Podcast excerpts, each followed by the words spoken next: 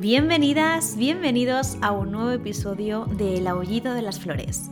Si acabas de unirte a nosotras, te voy a explicar cómo funciona el podcast. En la primera parte te llevaré a través de mi voz a un capítulo de la novela que estoy escribiendo actualmente. Para sumergirte al máximo en la historia, te recomiendo comenzar desde el primer episodio y seguir en orden cronológico. Así podrás disfrutar de cada detalle y seguir el hilo de este emocionante viaje que estamos recorriendo juntas. Ahora sí, vamos a adentrarnos en un nuevo capítulo. Te invito a sumergirte en la narración y a que te dejes llevar por las emociones y sensaciones que despierte en ti. Te espero en unos minutos después de la lectura del capítulo donde como siempre te invitaré a reflexionar junto con las palabras y su poder de accionar respuestas. ¡Hasta ahora! Sin darme cuenta los días iban pasando. Poco a poco fui construyendo una rutina que consistía en levantarme con la luz del sol que entraba por las ventanas de la cabaña, sin despertadores, ni alexas, ni ruidos molestos y, por supuesto, sin prisa. No fue nada premeditado, más bien fue una forma orgánica de acomodarme a mi nueva realidad. Parece lógico, el entorno así me lo pedía y lo dejé estar. Aquel día me levanté sobresaltada. Llevaba unos días teniendo un sueño recurrente, Iba caminando por el bosque y me desviaba del camino. Había mucha niebla y apenas se veía a dos metros, pero yo caminaba confiada y segura y en un momento, en medio del camino, me encontraba con el cuaderno que veía escribir a mi abuela cuando era niña. Aquel donde anotaba toda suerte de remedios de medicina natural y cuidado de plantas. El mismo cuaderno que vino a mi recuerdo aquel día en la cafetería donde junto con Marta comencé a escribir los primeros trazos de mi plan de fuga pero al quererlo coger, el cuaderno se esfumaba entre mis dedos. Cada vez que soñaba con eso, me despertaba con un dolor terrible en el pecho y mucha tristeza. Decidí desayunar lento en el porche de la cabaña. Aunque hiciera fresco, me encantaba la sensación de vitalidad que sentía comenzando así el día.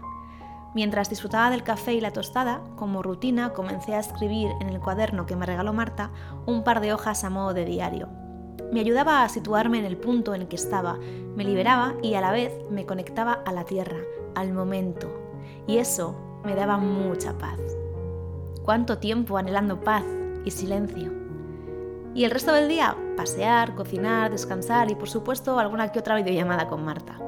Por mi forma de ser, necesito un tiempo para adaptarme a los cambios. Por eso, esos días iniciales fueron básicamente eso, una adaptación. Aún no había terminado de escribir mi diario matutino cuando me sonó el teléfono. Era un mensaje de Lucía. Hola Vera, soy Lucía. ¿Te apetece si nos vemos mañana por la tarde sobre las 5 en la cafetería de la plaza? En aquel momento pensé, joder Vera, te comprometiste a escribirla y 10 días después tiene que ser ella la que llame a tu puerta. Así no vas a hacer amistades en la vida, me regañé a mí misma. Es verdad que para quedar con Lucía necesitaba ese tiempo de espera que me aportara el impulso para comenzar a socializar. Mensaje de vuelta. Hola Lucía, genial, ahí estaré. Tal y como me enseñó mi abuelo, si algo te escuece, déjalo, no continúes, no te provoques un daño innecesario, pero no olvides que tienes una herida por sanar y que la mejor manera de curarla es dándole tiempo y espacio. Limpiar, dejar que le dé el aire, observar la herida, desinfectarla, poco a poco pero sin caer en el olvido. Por eso mismo, cada día después de desayunar, caminaba hasta el bosque, mi bosque, aquel donde el primer día sentí un dolor profundo, aquellos anhelos del pasado, la nostalgia y el duelo. Los primeros días, según me iba acercando al bosque, se me ponía en el pecho un nudo horrible y no podía dejar de vaciar mi manantial interior. Lloraba un rato mientras escuchaba a los pájaros piar como locos, sobrevolándome. El viento me mecía y el sonido de aquellos pájaros me recordaba que no estaba sola, su canción me transportaba a un momento cálido y amoroso. Eso me calmaba. Luca me traía palos para que jugara con él. Estábamos allí un rato y volvíamos a la cabaña. Cada día mejor que el anterior, hasta que una mañana sentí que ya no dolía, que ya no escocía. La herida había cerrado y solo podía sentir agradecimiento y amor por aquel pasado, por todo lo vivido y sonreí mucho, muchísimo. Me dio hasta la risa y hasta me pareció ver a mi abuelo entre los árboles, sonriéndome. Sentí su orgullo, sin duda. Allí estaba en disposición de hacer uso ilimitado de todo el legado emocional que había heredado de él.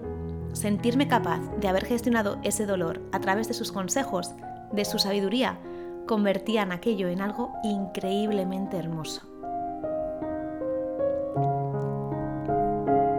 Era mi día favorito del año.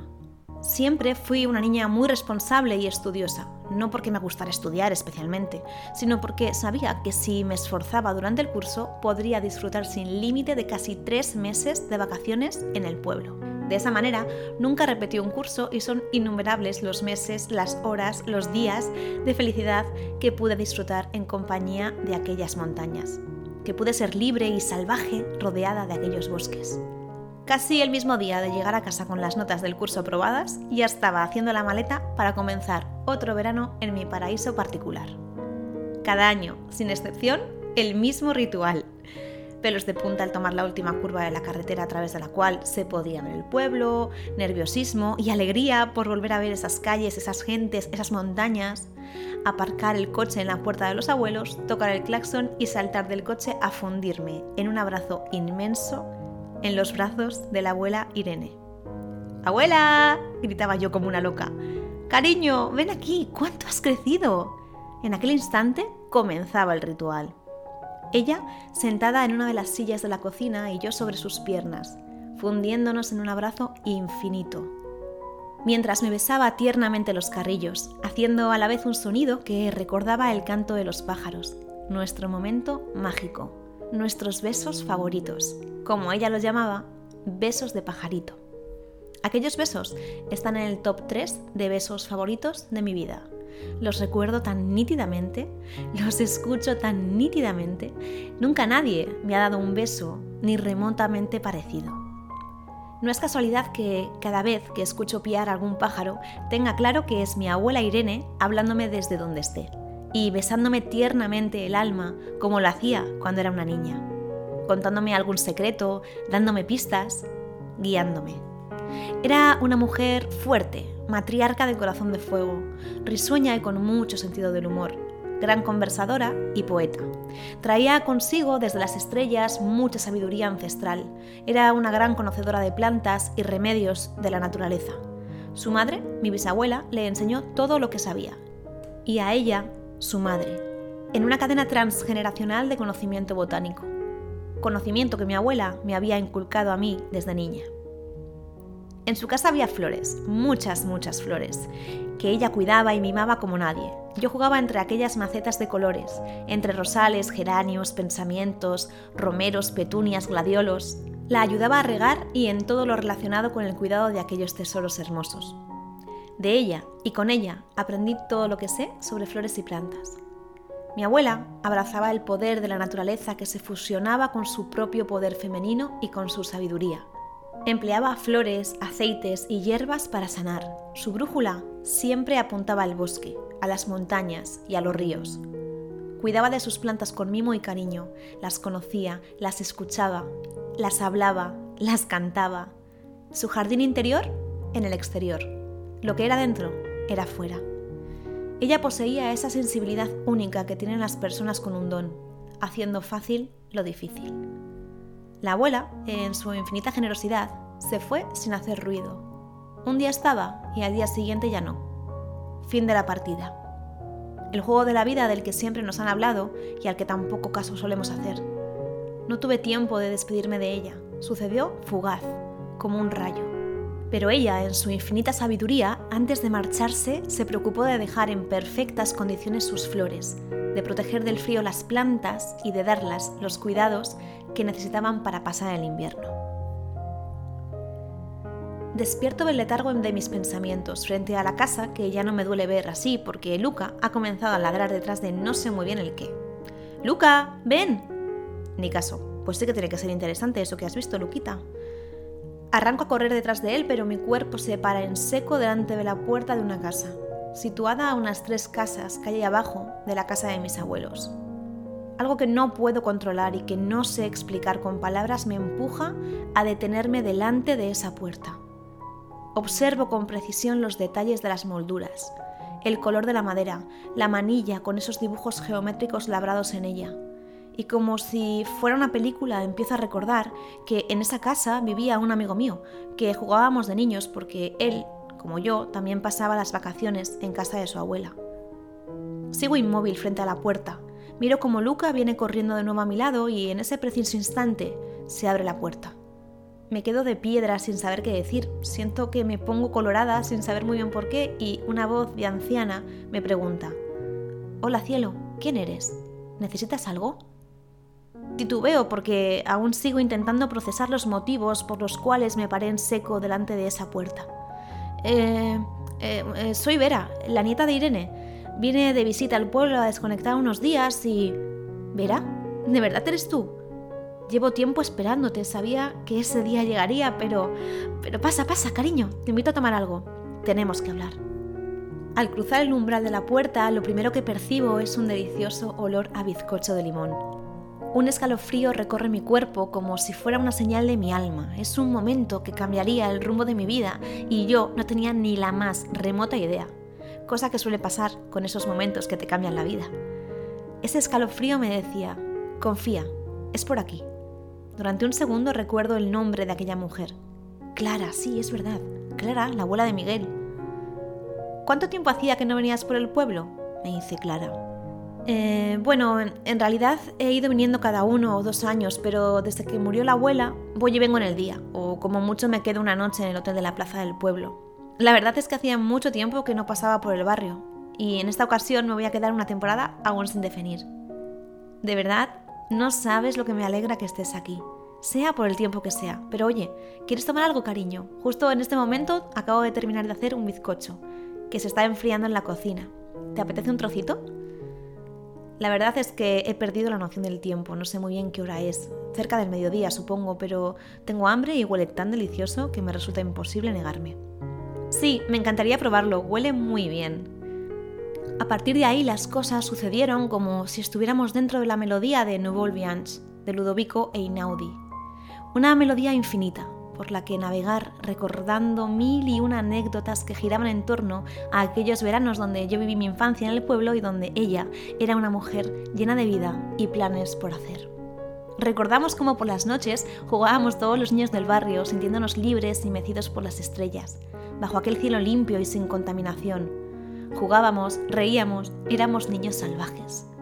Hablábamos y hablamos y el bizcocho estaba realmente bueno y el té que me preparó nos invitó a seguir con la conversación sin prisas. Aquella adorable anciana conservaba detrás de sus bellas y profundas arrugas una mente lúcida, llena de recuerdos que compartir, y yo me dejé contar. En un momento de la conversación le pregunté por su relación con mi abuela y se le iluminó la cara y sus ojos brillaron con fuerza. Tu abuela Vera fue una mujer excepcional y un gran apoyo para mí. Fue una amiga del alma, una persona irrepetible y... Su voz se entrecortaba y yo no pude evitar emocionarme al sentir su emoción con ella. Y es que, según me contó, en aquella época las cosas eran muy distintas. La vida sucedía sin prisa, pero con intensidad. Un grupo de mujeres, entre las que estaban ella, mi abuela y alguna otra vecina del barrio, hicieron una tribu, que las ayudaba a soportar los silencios incómodos en su existencia. La falta de libertad en sus voces y el estigma pesado como una losa de ser mujer en el mundo rural de aquellos años. Hicieron tribu, se aconsejaban, se permitían llorar, se liberaban por un momento de sus culpas y avanzaban en sus vidas caminando de la mano, su apoyo no era solo emocional, iba más allá, y es que en una vida como la que ellas vivieron, las mentalidades estaban cerradas, pero las puertas estaban abiertas. Y lo tuyo es mío, y donde comen cuatro, comen seis. La vida, estando juntas, era diferente, era más vivible, se hacía más liviano. Se acompañaban en su día a día y en sus quehaceres como mujeres. La casa, los niños, la vida, maternaban el mundo entero. Compartían historias de su intimidad, sus sueños más profundos, sus anhelos. Me contó que en más de una ocasión, si alguno de sus hijos o hijas tenía hambre y alguna de las mujeres estaba en periodo de lactancia, desde la más absoluta de las conexiones primarias y con mucha naturalidad, esas mujeres, entre las que se encontraba mi abuela, daban de mamar a esos niños. A Clara le hubiera encantado ser profesora, salir del pueblo, viajar. Clara, como muchas otras mujeres, fue arrebatada de raíz de la posibilidad de materializar lo infinito. Lo que hubiera deseado lo hubiera tenido, estoy segura, pero ni siquiera tuvo la oportunidad me pregunto cuántas mujeres poderosas, soñadoras, creativas, divertidas, capaces, líderes y un largo etcétera perdió la humanidad. Me pregunto también cómo hubiera sido la humanidad si eso se hubiera permitido. A pesar de todo, Clara tuvo la suerte de poder ir al colegio durante unos años, eh, en un momento de la historia en el que no todo el mundo se lo podría permitir. Y aquellos años en la escuela, aprendiendo a leer, a escribir y a soñar, le abrieron las puertas a las ansias de conocimiento. Como otras muchas, tuvo que salir pronto del colegio porque había que ponerse a trabajar, había que ayudar en casa. Vivía en una de esas casas de la carencia y el miedo. Vivía ahí, justo ahí así que desde los 16 años trabajó como costurera en una pequeña fábrica de telares que había en el pueblo. El mismo pueblo donde conoció a Ramiro, su marido durante apenas dos años. Ramiro murió muy joven y con él la posibilidad de amar de Clara. Se quedó viuda estando embarazada de su única hija, y entre telares y familia se pasó la vida, y se sumaron sus sueños de ir más allá de lo establecido, de ser lo que sentía que estaba destinada a ser, pero en una picaresca sin límites, Clara se permitió libros, muchos, muchos libros. Había cosechado una suerte de colección de sabiduría exquisitamente poderosa. Los libros la hacían soñar. Cuando se perdía entre las letras y las historias, su corazón latía más fuerte. Los libros fueron sus cómplices. Los libros le dieron la vida en las épocas más oscuras y en las llenas de luz también. Para Clara, los libros siempre. No podía dejar de escuchar las historias que me estaba regalando, estaba realmente fascinada por todos y cada uno de los detalles, pero de vez en cuando mis ojos se desviaban de su presencia para aterrizar directamente en la enorme estantería repleta de libros que tenía justo delante. En un momento Clara se levantó a por más té y yo aproveché para curiosear entre los libros que abarrotaban aquellas estanterías. Historia clásica, contemporánea, política, diferentes tipos de novelas, ensayos. Era un verdadero lujo de colección. Me permitía acariciar los lomos de los libros, oler su esencia, honrar su valor, y en un instante volvió a suceder. Mis manos se pararon en seco en un punto muy concreto de aquella estantería.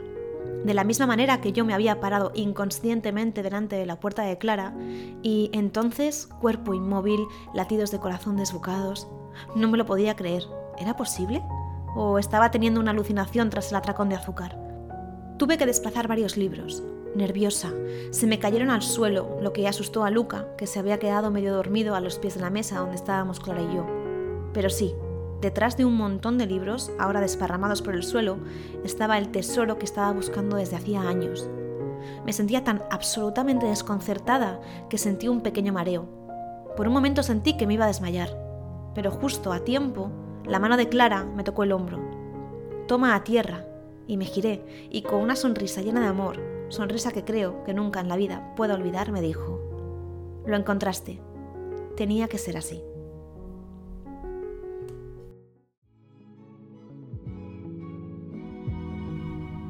Hola, hola, ¿cómo estáis? Bienvenidas, bienvenidos a este espacio hermoso donde me permito conversar con vosotras, donde me dejo enredar por las palabras y donde suelto esporas de ideas que sueño con que te lleguen y te inunden por dentro. Antes de empezar, quería deciros que el aullido de las flores está abriendo las alas, con la intención de que llegue a cada rinconcito que tenga que llegar de este planeta. Así que ahora se podrá escuchar además de en Spotify, en Apple Podcast, también en Podimo, YouTube. La idea es, como digo, abrir nuevas puertas de difusión. He creado un link en mi perfil de Instagram con todos los accesos para que los tengáis en mano. Ayer por la noche, pensando en la grabación de este episodio, soñé con una idea para traeros a esta segunda parte y automáticamente mi instinto me lo confirmó. Así que no me hizo falta nada más para traeroslo aquí. Hoy os quiero hablar sobre la niña, el niño interior. Conceptos que seguramente ya os sonarán. Los habréis escuchado por ahí de alguna u otra forma, estoy convencida, pero me apetece muchísimo hablar con vosotras sobre esto y hacerlo como siempre a mi manera, con mi energía. Os habréis dado cuenta que Vera sigue buscando y buscando en su interior pistas, señales que le indiquen de alguna manera los siguientes pasos en su existencia. Razón por la cual se fue de la ciudad y volvió al pueblo, ¿verdad? Y para ello, en este minuto de la historia, comienza por navegar en los recuerdos de su infancia, por la raíz, ¿no? En, el capítulo anterior nos presentó a su abuelo y en este capítulo nos muestra, nos hace partícipes con sus recuerdos de otra de las protagonistas indiscutibles de su infancia, su abuela Irene. Y esa niña que viaja a los recuerdos para exprimirles el zumo e hidratarse con ellos, esa niña que fue Vera, resulta que sigue dentro de ella en la actualidad. Bueno, en Vera y en todas y cada una de nosotras. Por eso hablaros de esto hoy tiene sentido. No es casualidad. Bueno, ya sabemos que las casualidades no existen. la niña interior habita en todas y cada una de nosotras, como decía, ¿no? Sin excepción. La mayoría de las veces es una niña rota, herida, construida por las experiencias que vivió de pequeña y que no supo cómo gestionar. Eh, aquellos acontecimientos que vivimos en nuestra infancia, las experiencias emocionales que tuvimos que enfrentar o las carencias afectivas, no sé, emociones intensas que no supimos canalizar y por supuesto también todos los buenos momentos que vivimos, el juego, las risas, etc., están dentro de esa niña interior pero son los recuerdos más dolorosos aquellos que necesitamos atender. Así que por eso son en los que me voy a centrar. Volver a ella, a tu niña, atenderla, entenderla y darle un espacio de escucha y presencia es clave para restaurar esa parte tan importante y casi siempre olvidada que habita dentro de nosotras. Y es que, claro, poquita broma con esto, amigues. Las experiencias que tuvimos en la infancia moldean nuestro ahora. es decir, nuestra autoestima, las relaciones interpersonales, eh, yo qué sé, los patrones de comportamiento, nuestras respuestas emocionales ante X cosa. No sé, yo me las imagino como un saquito de heridas emocionales no resueltas que están ahí esperando a ser atendidas. Cada día, a cada momento, ante no sé qué situación, se activan inconscientemente y ¡pum! ya está, liada. Claro, que nosotras no decimos, vaya, otra vez me pasa esto o aquello y mi niña interior reacciona en el presente porque tiene una herida que no ha atendido. o sea, no somos conscientes, pero lo cierto es que es así, funciona así, ¿no?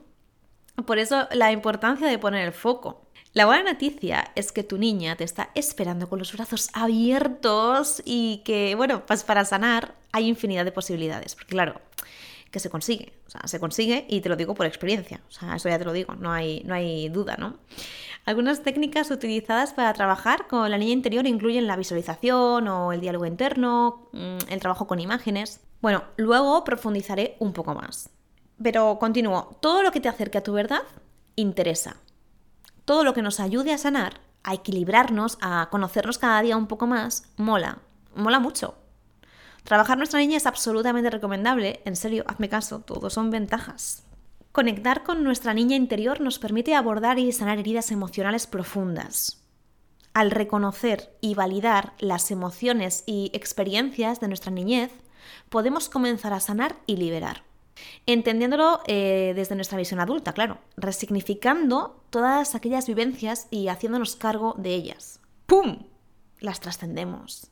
¡Chum! Magia. Eso es justo lo que necesita la niña, que te metas hasta el fondo, que la digas que estás ahí con ella, que te comprometas como adulta con herramientas que te ayuden a deshacer todos esos nudos o bloqueos que vayan apareciendo. Y sí, llegados a este punto te podrás preguntar, ¿y cómo sé yo cuáles son esos nudos? ¿No? O sea, ¿cómo sé yo cuál es ese trabajo que hay que hacer? ¿no? Bueno, ahí te diría, escucha, escucha, escucha. Y es que claro, cada persona es un mundo y habita su propio universo interno, entonces obvio que hay recuerdos que podemos tener más presentes y otros inconscientes, a los que quizás nunca llegues a acceder, aunque hay formas de hacerlo. Pero igual, sea como sea, solo con entrar a ese espacio sagrado y decir de corazón a tu niña, estoy aquí, te veo, te siento, estamos juntas, no estás sola, no tengas miedo, y establezcas el diálogo interno con ella. Con eso ya, automáticamente, se van deshaciendo esos nudos.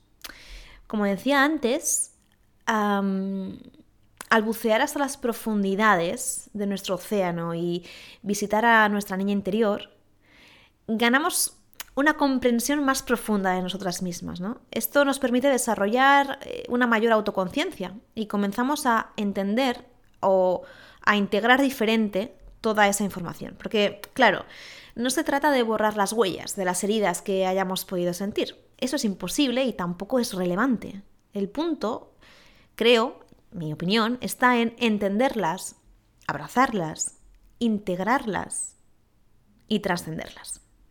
Otro punto brutal de todo esto es que conectar con nuestra niña interior nos brinda mm, la oportunidad de reconectar con nuestra inocencia y autenticidad y sentido de, valía personal, ¿no? Al reconocer y honrar a nuestra niña, cultivamos una mayor autoestima, lo que nos permite desarrollar una relación más comprensiva y permisiva, incluso diría yo, con nosotras mismas. Aquí voy a meter un poco de storytelling personal porque va al hilo, la verdad, va al hilo.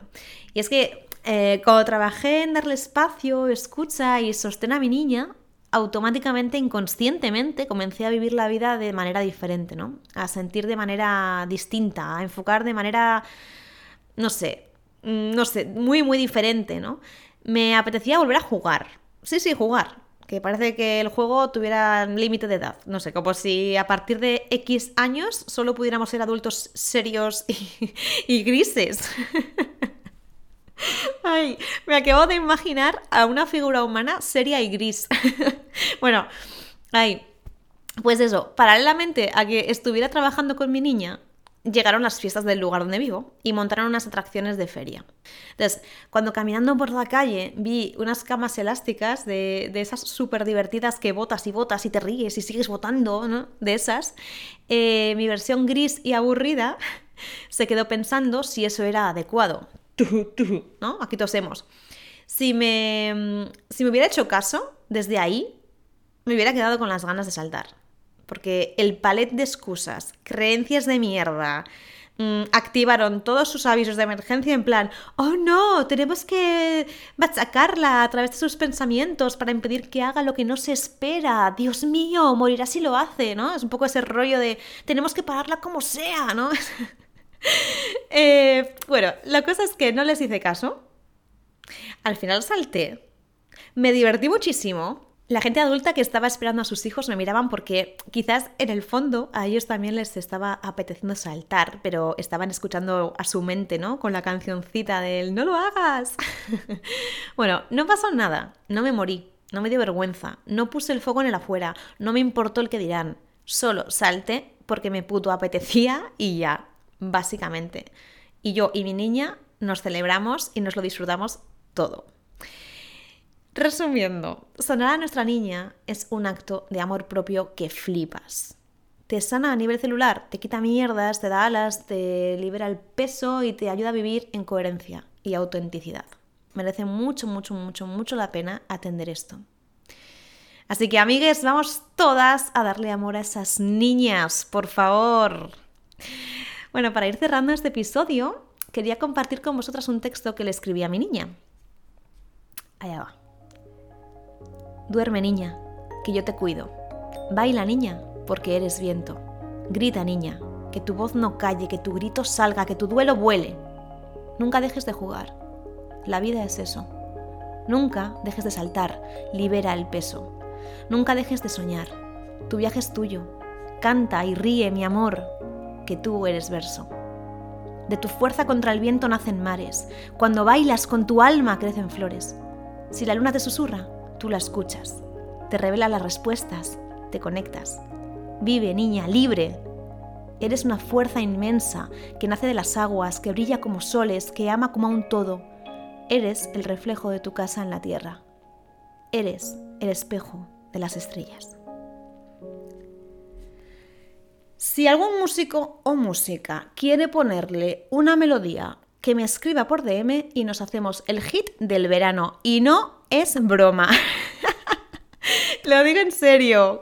Bueno, hasta aquí el episodio de hoy, pero antes de que te vayas te pido que si te mola este podcast y conoces a alguien a quien le pueda interesar, compártelo. Sé mi propio algoritmo humano que se mueve con corazón y alma y si lo haces, te deseo que el universo te devuelva tu buena acción con una buena dosis de rellénalo tú misma. Y dale a las 5 estrellitas para que Spotify escuche el aullido y me muestre a más humanas que quieran aullar a la vida.